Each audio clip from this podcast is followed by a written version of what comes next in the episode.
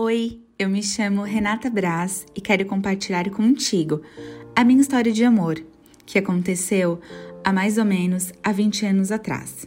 Sabe como é, né? Todo mundo tem uma grande história de amor escondida dentro da alma, embaixo das vestes ou de uma corrente, no baú mais profundo da alma. Eu tenho uma, e você? A propósito, como é que você está aí agora?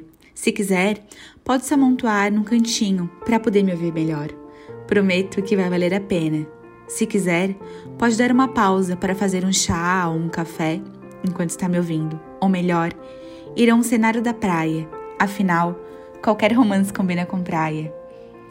Nesse exato momento em que você está me ouvindo, eu posso sentir a minha bochecha sendo espremida por todos os sorrisos que facilmente saíam quando eu via na TV.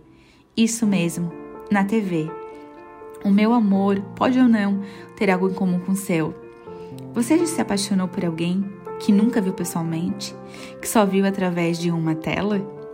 Bom, desse tipo de amor eu sei decor, tanto na fala quanto no sentimento.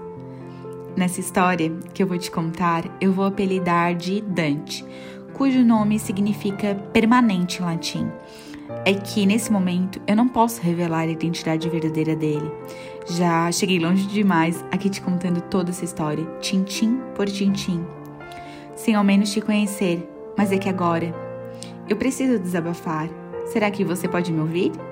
Será uma conversa longa, mas se você tiver uma boa escuta, vai valer a pena. Como aquela história que você gostava de ouvir na infância. A minha é assim.